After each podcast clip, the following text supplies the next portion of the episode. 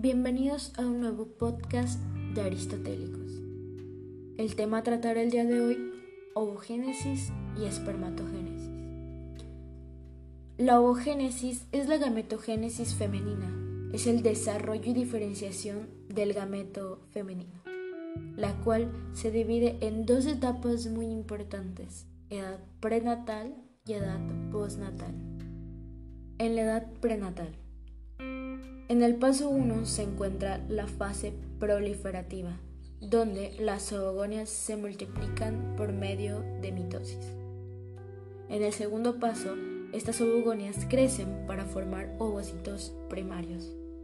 El ovocito primario inicia meiosis, pero la finalización de la profase no ocurre hasta la pubertad, gracias a la sustancia inhibidora de la maduración del ovocito.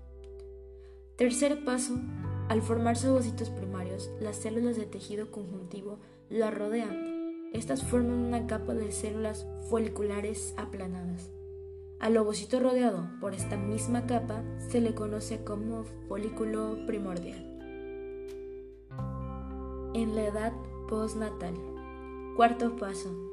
Durante la pubertad, el ovocito aumenta de tamaño. Las células epiteliales foliculares adquieren una forma cúbica para después ser cilíndricas. A esto se le conoce como folículo primario. Quinto paso. El ovocito primario queda envuelto por un material glucoproteico acelular y amorfo, llamado zona pelúcida. En la pubertad, generalmente cada mes madura un folículo y se produce la ovulación. Sexto paso. El ovocito primario aumenta de tamaño y poco antes de que ocurra la ovulación se completa la primera división meiótica para generar un ovocito secundario y el primer corpúsculo polar. El ovocito secundario adquiere mayor citoplasma, por lo que el corpúsculo polar no es más que una célula pequeña destinada a degenerarse. Séptimo paso. Durante la ovulación, el núcleo del ovocito secundario inicia la segunda división meiótica, únicamente hasta la metafase. En el octavo paso, solo si el ovocito es fecundado por un espermatozoide, se completa la segunda división meiótica.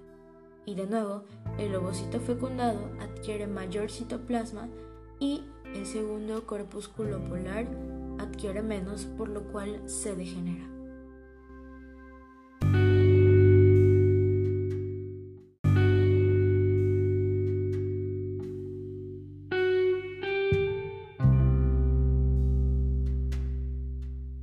Espermatogénesis. Proceso por el cual se producen espermatozoides a partir de células primordiales. Las espermatogonias permanecen en una situación latente en los túbulos seminíferos de los testículos durante los periodos fetal y postnatal.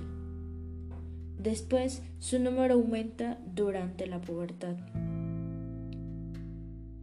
Posteriormente, estas sufrirán una serie de cambios que a continuación se describen. Las espermatogonias se transforman en espermatocitos primarios. Estas son las células de mayor tamaño existentes en los túbulos seminíferos de los testículos.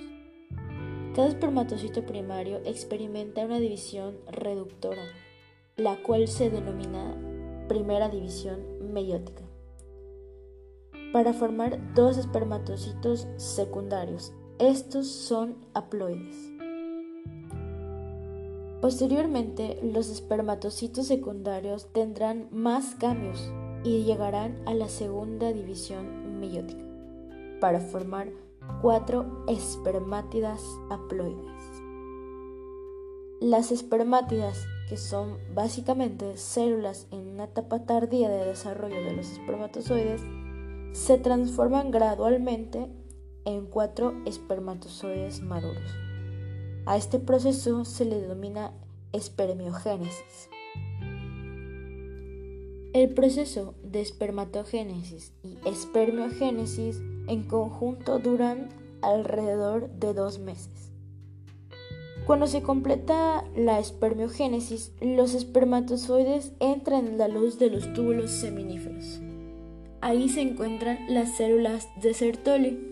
Estas células sostienen y nutren a las células germinales masculinas en desarrollo. Los espermatozoides son transportados de forma pasiva desde los túbulos seminíferos hasta el epidídimo, donde quedan almacenados hasta que, durante la pubertad, alcanzan la madurez funcional. Los espermatozoides maduros son células con movilidad que se desplazan activa y libremente. Están formados por una cabeza y una cola. Los dos tercios anteriores de la cabeza están cubiertos por el acrosoma. Es un órgano similar a un casquete. Dentro de él se encuentran varias enzimas, las cuales serán de utilidad para facilitar la dispersión de las células foliculares de la corona radiada. Esto ayudará al espermatozoide a atravesar la zona pelúcida durante la fecundación.